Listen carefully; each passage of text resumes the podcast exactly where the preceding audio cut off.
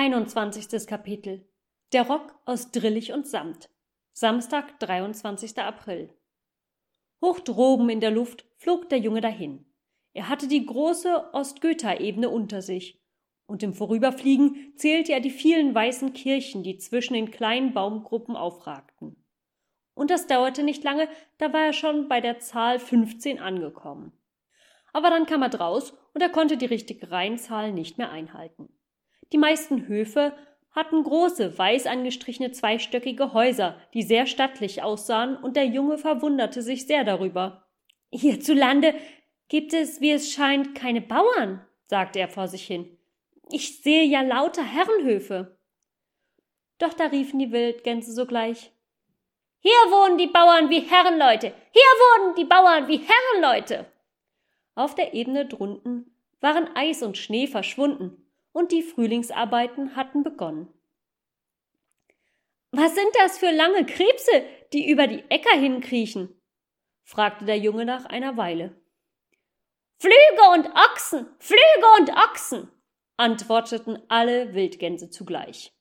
Die Ochsen kamen auf den Äckern so langsam vorwärts, dass man gar nicht merkte, wie sie sich bewegten. Und die Gänse riefen ihnen zu Ihr kommt erst im nächsten Jahr an Ort und Stelle. Ihr kommt erst im nächsten Jahr an Ort und Stelle. Aber die Ochsen blieben die Antwort nicht schuldig. Sie taten das Maul auf und brüllten. Wir schaffen in einer Stunde mehr Nutzen als solche Landstreicher wie ihr in eurem ganzen Leben. An einigen Orten wurden die Flüge von Pferden gezogen, und diese zogen mit viel größerem Eifer als die Ochsen. Schämt ihr euch nicht, Ochsenarbeit zu tun? riefen die Gänse den Pferden zu. Schämt ihr euch nicht, Ochsenarbeit zu tun?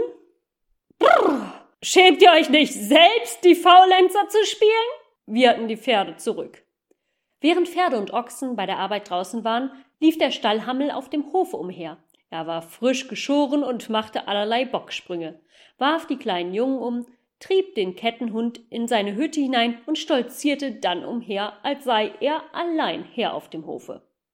Hammel, Hammel, was hast du mit deiner Wolle getan? fragten die Wildgänse, die über ihn hinflogen.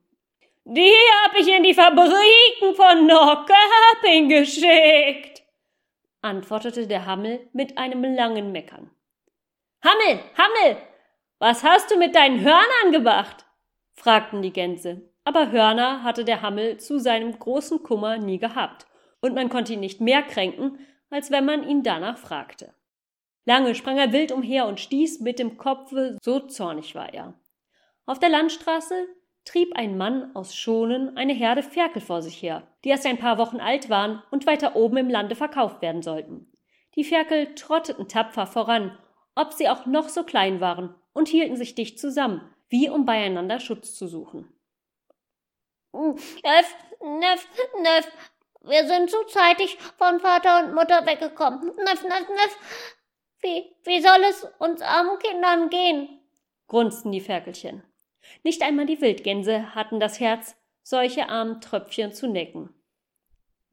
Es wird euch besser gehen, als ihr denkt, riefen sie ihnen im Vorbeifliegen zu.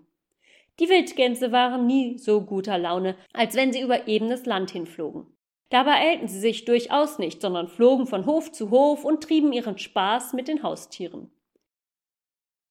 Während der Junge so über die Ebene hinritt, fiel ihm eine Sage ein, die er vor langer Zeit einmal gehört hatte. Er erinnerte sich ihrer nicht ganz genau. Es handelte sich darin um einen Rock, dessen eine Hälfte aus goldglänzendem Samt, die andere aber aus grauem Drillich bestand aber der Besitzer des Rockes besetzte die Drillichseite mit so vielen Perlen und Edelsteinen, dass sie schöner und köstlicher glänzte als der Goldstoff. An diese Drillichseite musste der Junge denken, als er jetzt auf Ostgötland hinabschaute. Denn es bestand aus einer großen Ebene, die im Norden und Süden von zwei bewaldeten Bergen eingeschlossen war. Die beiden Bergeshöhen lagen schimmernd blau und wie mit einem goldenen Schleier verhüllt im Morgenlicht da und die Ebene, die nur einen winterlich kahlen Acker neben dem anderen ausbreitete, machte an und für sich keinen schöneren Eindruck als grauer Drillich. Aber den Menschen war es gut gegangen auf dieser Ebene, weil sie freigebig und gütig ist. Und deshalb hatten sie versucht, sie so schön als möglich herauszuputzen. Als der Junge hoch droben auf dem Gänserücken dahinritt, kamen ihm die Städte und Höfe, Kirchen und Fabriken, Schlösser und Bahnhöfe wie große und kleine Schmuckstücke vor, die darüber hingestreut waren. Die Ziegeldächer glänzten im Sonnenschein und die Fensterscheiben funkelten wie Edelsteine. Gelbe Landstraßen glänzten, Eisenbahnschienen und blaue Kanäle liefen wie aus Seide gestickte Ranken zwischen den Ortschaften hin.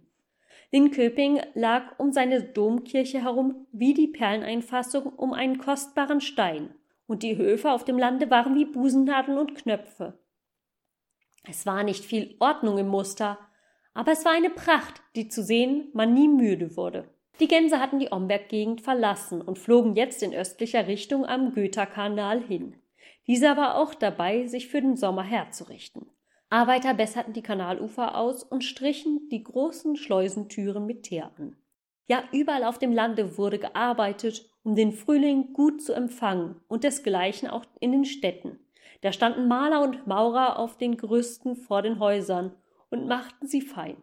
Die Dienstmädchen beugten sich zu dem offenen Fenster heraus und putzten die Scheiben. Drunten am Hafen wurden Segelboote und Dampfschiffe hergerichtet. Bei Norrköping verließen die Wildgänse die Ebene und flogen gen Kolmeren. Und eine Weile folgten sie einer alten, hügeligen Landstraße, die sich an Felsenschluchten und wilden Bergwänden hinzog. Da stieß der Junge plötzlich einen Schrei aus. Er hatte, während er da auf dem Gänserich durch die Luft ritt, mit dem einen Fuß geschaukelt und dabei einen Holzschuh verloren. Gänserich, Gänserich, rief der Junge. Ich, ich habe meinen Holzschuh fallen lassen. Der Gänserich wendete sich um und ließ sich auf die Erde hinabfallen. Aber da sah der Junge, dass zwei Kinder, die auf dem Wege daherkamen, seinen Schuh aufgelesen hatten. Gänserich, Gänserich, schrie der Junge schnell. Flieg wieder hinauf, es ist zu spät. Ich kann meinen Schuh nicht wieder erlangen. Aber drunten auf dem Wege stand das Gänsemädchen Asa mit ihrem Bruder Klein Matz. Und sie betrachteten einen kleinen Holzschuh, der vom Himmel heruntergefallen war.